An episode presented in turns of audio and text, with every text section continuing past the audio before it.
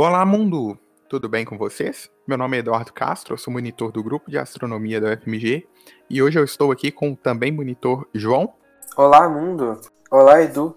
Bem, pessoal, como vocês sabem, a gente costuma trazer notícias astronômicas aqui para vocês é, e hoje o João ficou encarregado nessa tarefa. O que temos para hoje, João? Então, Edu, é, hoje eu vou falar sobre a descoberta de um planeta é um planeta, um exoplaneta que foi observado orbitando uma estrela morta. Uma estrela que tá. Esse sistema ele tá a 82 anos-luz da gente, que na astronomia é bem pouco. Só que, só que antes da gente falar sobre o planeta em si, eu tenho que explicar pra galera o que, que é uma estrela morta, né? Porque tem, tem muita gente que sabe que é estrela morta. Estrelas como o nosso Sol, elas transformam hidrogênio em hélio nos seus núcleos.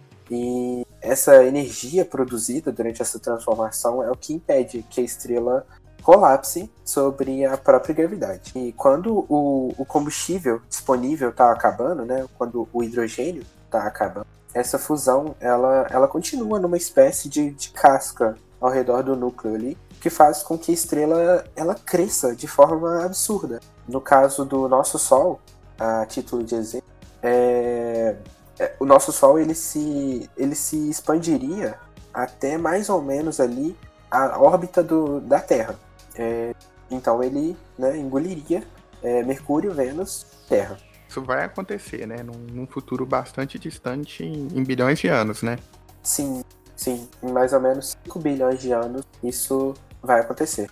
Entendi. E é por isso, e é por isso essa é inclusive uma das razões dessa, dessa descoberta ser tão, ser tão fantástica, né? Que é meio que prever como vai ser o futuro do nosso sistema solar. É, então, mas voltando à, à vida da estrela, né? É, após essa, depois dessa, dessa expansão, a estrela ela vai ejetar no, no espaço o, o conteúdo dela, né? Todo, todo aquele hélio e tal ela vai ejetar no espaço e, e essa ejeção ela vai se estabilizar a órbita dos outros planetas que não foram engolidos. No caso do nosso sistema solar, é Marte, Júpiter, Saturno, Urano e Netuno, e os planetas anões.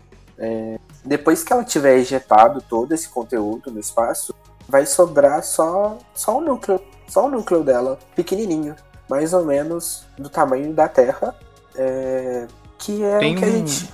Tem um nome, né? Pode... Desse tipo de estrela que só. que, que, que sobra, né?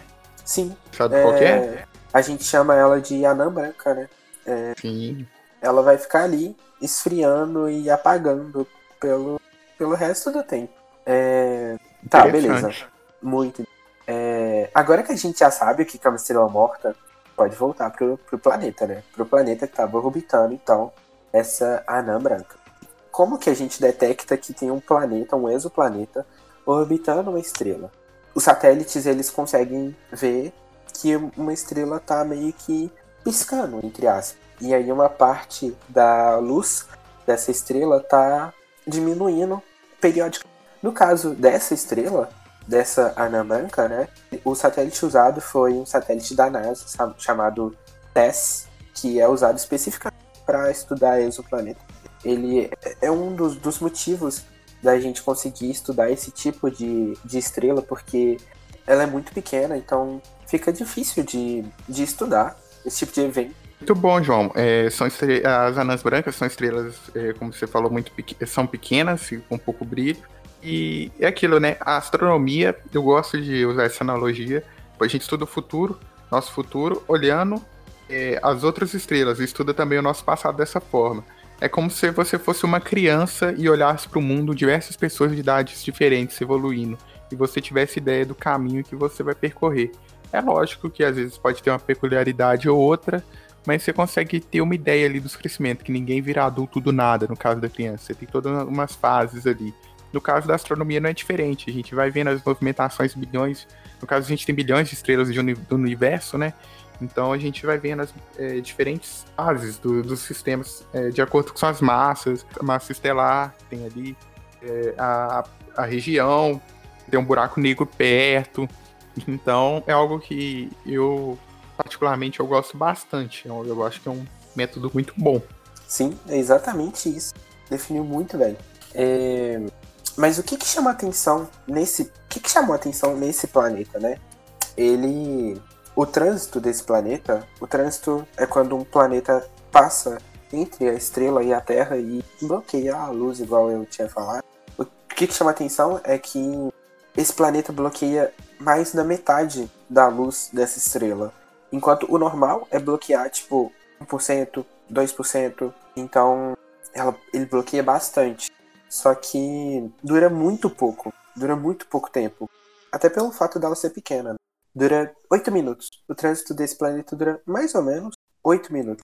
Enquanto o normal é durar horas, sabe? Então é por isso que é difícil estudar. Porque ela é pequena, então o trânsito dura pouquíssimo tempo. Então precisa do equipamento que foi colocado no espaço há dois anos, sabe? Muito pouco tempo. O equipamento é realmente super novo. É, vai durar minutos por causa que o tamanho é pequeno, né? É, Sim, exatamente. Exatamente. Eu tive, o, eu tive a oportunidade de ver um trânsito de um planeta em volta de uma estrela, que foi o trânsito de Mercúrio em relação ao Sol, na praça de serviço da UFMG. Foi uma, uma experiência muito bacana. A gente montou os telescópios lá na, na UFMG, cara, é, foi, foi incrível, velho. É, é, muito da hora. Agora, mas como é que os astrônomos hoje em dia observam isso? Não tem nada a ver com você chegar e meter o telescópio ali. É, o telescópio, no caso, óptico, né? E observar com o olho. No caso, são análises, né, que eles fazem. Essas análises geralmente envolvem até diferentes comprimentos de onda, não só observando a luz, né, observando ondas de rádio. Infravermelho, exatamente. É o que, até o que eu vou falar aqui agora na verdade. Opa, oh, então você muito... fala aí. oh, mas muito legal você ter falado sobre. Você ter visto o trânsito de Vênus. Eu ainda, ainda não tive essa oportunidade. Mercúrio. Mercúrio, desculpa. É, foi Mercúrio. De Vênus ainda não vi. é porque Vênus é mais famoso por conta das, das fases. Até curioso, cara. Surgiu, tipo, apareceu na hora lá uma pessoa falando: Ah, que sem graça, eu queria ver se fosse Júpiter fosse Saturno. Eu falei, pô, mas você vê Saturno passando na frente do Sol é porque o sistema solar tá bem maluco, né? Saturno fica lá pra trás. Aí, cara, pensou que eu tô sem graça na hora. Eu era um estudante, era um estudante lá da UFMG. É, mas, é, usando dados, foi possível calcular é, o planeta, ele tem um tamanho mais ou menos do tamanho. Ele é do tamanho de Júpiter, mais ou menos. É, que é cerca de 10 vezes o tamanho da, da anã branca hospedeira. Então dá pra ver a diferença de tamanho entre os dois, né? O planeta é 10 vezes maior que a estrela. Caramba, que incrível! Pois é. E usando dados em infravermelho, foi possível calcular um limite de 14 vezes a massa de Júpiter também para a massa do planeta. Então, ele tem o tamanho de Júpiter e ele pode ter até 14 vezes a massa de Júpiter. Ah, tem uma incerteza ali então, né? Na massa dele. Ele não sabe ainda, né? Tem uma ideia. Ainda não foi, ainda não foi possível é, calcular a massa exata do planeta porque a, a estrela ela é muito fria para a gente poder calcular a velocidade radial dela. Então, com isso, fica difícil de calcular a massa do planeta. É, então, Vai acontecer, provavelmente, em algum momento a massa dele vai ser calculada exato, mas não no futuro próximo. Interessante. É, a gente vê como é que funciona um pouco das técnicas, né, que é usado na astronomia moderna. Legal demais, cara. Mas como e como como consequência disso, como consequência de não ter calculado a massa exata do planeta, é, a gente não consegue saber até que ponto a morte da estrela alterou alterou o planeta, alterou o planeta, a composição do planeta. Isso, se a gente conseguisse fazer isso, a gente poderia ter uma dica de como, como que a morte do Sol é, poderia afetar o nosso sistema, né?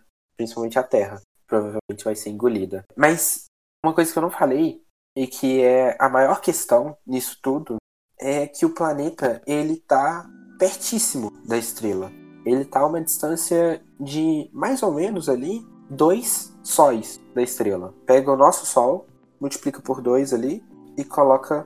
Essa é a distância. Então, ó, repara, ouvinte. Geralmente a gente usa unidade astronômica, que é a distância da Terra até o Sol, né? Ele não tá falando duas unidades astronômicas. Ele tá falando dois sóis. Então, tipo, é, é quatro vezes o raio do Sol, dois diâmetros do Sol, né? É isso, é isso né, João? Exatamente. Exatamente. Muito perto, é cara. Meu Deus. Muito perto. muito perto. Não dá nem pra usar unidade astronômica. É, é 20 vezes mais perto do que Mercúrio tá do Sol. Mercúrio é o primeiro planeta ali, ó. Mercúrio é o planeta mais perto do nosso Sol. Pega essa distância, o, o, o planeta ele tá 20 vezes mais perto da anã branca do que Mercúrio tá do Sol. É extremamente. A questão é como que ele chegou ali? Porque a, a estrela expandiu, né? A estrela engoliu aqueles planetas que estavam ali perto.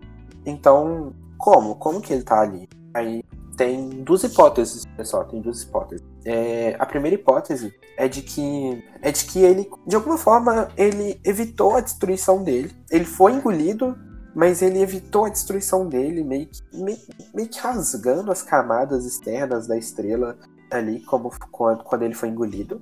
Mas isso é improvável. Isso é muito improvável. A segunda hipótese é bem mais provável e seria de que planetas distantes no caso aqui do nosso sistema solar, por exemplo, sei lá, Júpiter, Saturno, Urano, Marte, enfim, esses planetas que não seriam engolidos, planetas distantes, eles sobreviveram à morte da estrela, faz total sentido. E as órbitas foram alteradas, beleza, faz total sentido. E aí, com as órbitas alteradas, eles podem ter entrado em contato um com o outro, o que, o que resultou com, com algum desses planetas sendo, sendo jogado em direção à estrela e ter ficado ali, bem pertinho dela, sabe? Sem ter sem ter colidido com ela, de fato. Essa segunda hipótese é bem, é bem mais provável de ter acontecido. Essa, essa descoberta abre, abre um campo totalmente novo de pesquisa exoplanetária, né? Que é, foi a primeira vez que a gente viu um planeta habitando uma anã branca. Interessante, né? Trazendo. Eu, eu, vejo que os monitores gostam muito de trazer notícias que tratam de problemáticas atuais na astronomia. Mostrando que sempre é um campo aberto, né? A gente especula, mas ainda não tem nada fechado. É mais um caso aí para os astrônomos desvendarem, né? Gostaria de agradecer, João. Acho que a gente atingiu um bom tempo aqui. Obrigadão. E eu que agradeço pela oportunidade. Oportunidade cedida pelo grupo de astronomia, né, professor, e o professor Renato Las Casas. Obrigado também ao professor Renato, né, por disponibilizar esse espaço para a gente, poder ampliar a divulgação científica. Obrigado à universidade. E obrigado a você, ouvinte, que está nos ouvindo. Você é a motivação da gente estar tá gravando aqui. E hoje é só. Até a próxima, mundo. Até a próxima, mundo.